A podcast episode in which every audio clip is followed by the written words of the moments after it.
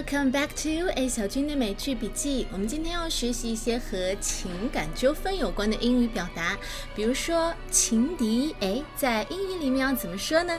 As usual, let's listen to the dialogue first。和平常一样，我们首先先来听原声片段。So, Susan, how are you? I'm fine. Good. You know, I have a confession to make. I've always wished I'd have been more supportive when Carl left you. Oh, you don't have to apologize about Carl. I, really, Carl and I are over. I've moved on. Yes, I know. You've moved on to that nice Mike Delfino. He's quite a catch, isn't he? You like him, don't you? Uh, sure. As a friend. Oh, Susan.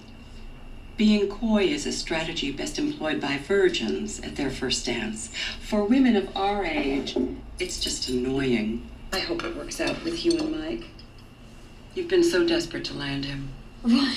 Well, I am not desperate. Oh, good Lord, Susan. You burned your rival's house down. If that isn't desperate, I don't know what is. 怎么样？大家有在刚才这段对话里面听到情敌的英语怎么说吗？没关系，我们再来逐句的听一遍。 So, Susan, how are you? I'm fine. Good. You know, I have a confession to make. I've always wished I'd have been more supportive when Carl left you. So 这段对话是发生在特别爱搅事儿的搅屎棍邻居 Miss Huber 和女主 Susan 之间的。Miss Huber 是那种套路特别多的人，她假借关心的名义，其实是抓到了 Susan 的把柄来威胁她。那 Miss Huber 一来就开门见山的说：“I have a confession to make。”什么叫做 confession？Well, confession means the act of admitting that you have done something wrong or illegal. 意思是坦白从宽。我有一件事情需要坦白。I have a confession to make。那 confession 是名词，它的动词形式是 confess，c o n f e double s。C O N F E double S confess 名词形式 confession。I have a confession to make. Make a confession. 我有一件事情要坦白。 什么事儿呢？I always wish I had been more supportive when Carl left you. Carl 就是 Susan 的前夫。真希望当年 Carl 离开你的时候，我能够在你身边多给你一点支持。Supportive 表示支持的。 Oh, you don't have to apologize about Carl. I, really, Carl and I are over. I've moved on. 我们听到 Susan 说 "Carl and I are over"，当一段恋情或者一段 relationship，甚至一段婚姻结束的时候，你都可以简单的用 over 这个词来形容。I've moved on. Move on 这个动词短语我们讲过好多次了，just means to accept that a situation has changed and be ready to deal with new experiences，承认。 嗯，过去的已经过去了，然后已经准备好去处理和迎接新的东西、新的机会、新的生活。Move on，这大概算得上是美剧里面出现频率最高的动词短语之一了吧？I've moved on，我已经开始新的生活了。Yes, I know. You've moved on to that nice Mike Delfino. He's quite a catch, isn't he? Miss Huber 真的非常会接话哦。她听到 Susan 说 move on 了，那她马上就说，Yeah, I know you've moved on to that nice Mike Delfino。我知道你 move on 了，而且我还知道你 move on 到哪儿去了。你现在是有了新的喜欢的人、追求的对象了，Mike Delfino。那后面一句话，He is quite a catch, isn't he？这是一个明知故问的反问句，但是这个句子里面有一个单词，He is quite a catch。Catch, c a t c h，这个词我们知道有表示动词抓住什么东西的意思，但是在 informal 的表达方式里面，它还可以表示 a person who is considered to be very suitable for a relationship，指的是那种 非常受欢迎的恋爱对象。比方说，嗯、 Her new boyfriend is not much of a catch, really, is he？她新交的那个男朋友不怎么样嘛，看上去人也不太好。Not much of a catch，意思就是不太受欢迎。那 quite a catch，意思就是应该是很多女生都会喜欢的那种类型。He is quite a catch. You like him, don't you? Uh, sure. As a friend. Oh, Susan. Being coy is a strategy best employed by virgins at their first dance. For women of our age, it's just annoying. 当听到 Miss Huber 问自己你到底喜不喜欢他，You like him, don't you? Susan 的回答是 Sure, as a friend，是像朋友那种喜欢。这句话其实也蛮常用的，因为在实际生活当中，很多时候你的朋友逗你，哎，你是不是喜欢那个男生啊？你就会说。哎呀，是喜欢啊，就是普通朋友的那种喜欢嘛。As a friend, love as a friend, like as a friend，就像朋友的那种喜欢。那 Miss Huber 听到这句话是什么反应呢？She said. Oh, being coy is a strategy best employed by virgins at their first dance. 我们来分析一下这句话啊。首先，这句话的主语是 being coy。being coy 这种状态，那 coy c o y 是什么意思呢 ？A coy person is usually shy or pretends to be shy about love and relationship，就是那种提到喜欢啊、爱呀，提到和谁的关系的时候会特别害羞、腼腆，甚至扭捏作态的。所以它有的时候带点贬义的意思在里头。扭捏作态，A coy person is shy or pretends to be shy，他有的时候是假装好像害羞的样子。所以 Miss Huber 说，being coy is a strategy，就是 Susan 啊，你现在这样看上去害害羞羞的样子。这种状态是一种策略，strategy 策略是一种什么样的策略呢？A strategy best employed by virgins。这里的 employ 不是雇佣的那个意思了。just means simply means use 所以 employee 这个单词有很多很灵活的用法，它可以表示雇佣谁，也可以在一些句子里面、情节里面简单的表示使用这个意思。所以 being coy is a strategy best employed by virgins. Virgin 就是处女，所以假装扭捏作态是处女才会用的那种策略。那通常在什么情况下使用呢？At their first dance. 就是年轻的小女孩第一次去参加那种社交舞会的时候，会假装扭捏作态的样子。Being coy is a strategy best employed by virgins at their first dance。乍听起来这句话好像蛮复杂的，但是其实你看这样条条分缕析的分析下来，其实也没有那么难。那后面还有一句哟，还没有完。For women of our age, it's just annoying。哈，前面说了是那些涉世未深的小女孩才会扭捏作态。那 for women of our age，像我们这个年龄的成熟的女人，熟女，it's just annoying。Annoying means make somebody feel worried and upset，就是。 很讨人厌，所以像我们熟女啊，你还在那儿扭捏作态的，就有一点招人讨厌了。It's just annoying，讨人嫌。I hope it works out with you and Mike. You've been so desperate to land him. Why? Well, I am not desperate.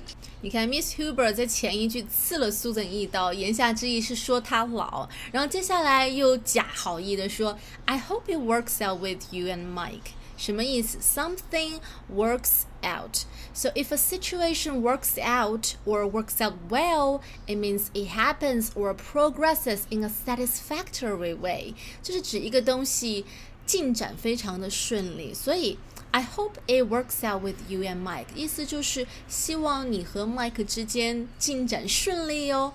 You've been so desperate to land him.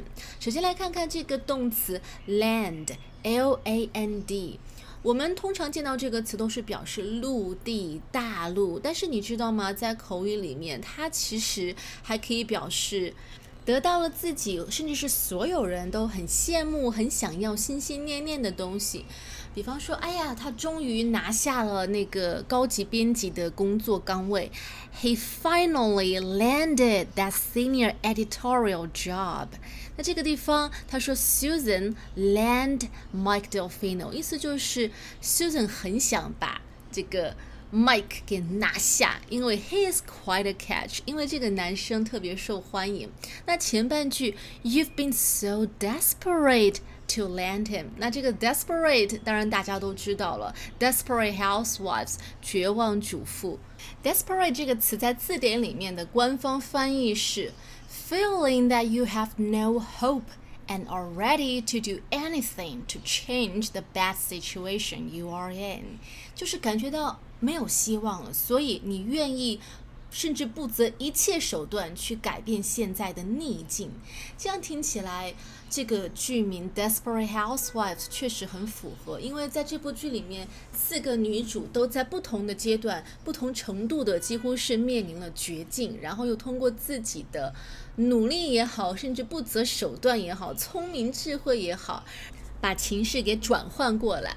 但是你知道吗？在这句话里面，You've been so desperate to land him，这个地方不是表示 Susan 很绝望哦，因为 desperate 这个词它还有一个衍生意义，means need or want something very much，非常非常非常想要一样东西。比方说。I'm desperate for a drink。我现在好渴，好想喝水。I'm desperate for a drink。哎呀，困死了！谁来给我一杯咖啡续命？I'm desperate for some coffee。又或者是，嗯，哎呀，他升职了，然后他 非常想要把这个好消息告诉。所有人，He was so desperate to tell everyone his good news。所以，desperate 在这些刚才的例子里面都是表示非常非常想要，而不是到绝望的地步。那为什么 Miss Huber 会说 Susan 很 desperate 呢？我们接着往下听。Oh, good Lord, Susan, you burned your rival's house down. If that isn't desperate, I don't know what is. Miss Huber said, "You burn your love rival's house down." 好，这句话里面就是我们今天的点睛之笔了。情敌，love rival。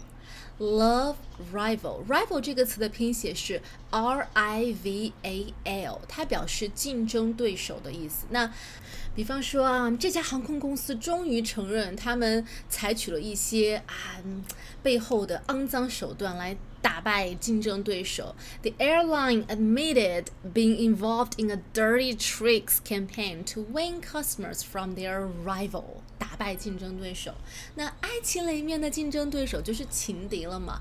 Love rival，情敌。那 Susan 对情敌干了什么事情呢 ？She burned her love rival's house down. Burn, B-U-R-N，燃烧的意思。那 burn a house down，光看字面意思大概都能猜到了，就是把房子烧掉了，烧得精光。你看这个 down，D-O-W-N，修饰前面的 burn，把一个东西烧成灰烬了，就是 burn a house down，从一栋大楼燃烧成灰烬，就是大楼轰然倒塌。Burn a house down，这算得上是一个。个固定短语了吧？你会经常都看到 burn a house down，特别是在新闻里面。所以 if that isn't desperate，I don't know what it is。如果这都不算是非常非常非常想要 land Mike，那我就不知道这应该用什么词来形容了。I don't know what it is。 你看这个老太太说话的套路，真的是大家可以学一学，以后去谈判什么的应该能够用上。首先是套近乎表达关心，I have a confession to make，我要跟你道歉，然后我很关心你，然后等到对方说出了啊，没关系，我现在已经开始新生活了，马上接话，哎呀，我知道你现在的新生活是往什么方向去了，你有了新的对象，然后开始说你为了这个对象干了。些什么事情，我都知道你的小秘密哦，一步一步循序渐进的把对方给套进去。好了，我们接下来把来把这段对话完整的听一遍。So, Susan, how are you? I'm fine. Good. You know, I have a confession to make. I've always wished I'd have been more supportive when Carl left you. Oh, you don't have to apologize about Carl. I Really, Carl and I are over. I've moved on. Yes, I know. You've moved on to that nice Mike Delfino. He's quite a catch, isn't he? You like him, don't you?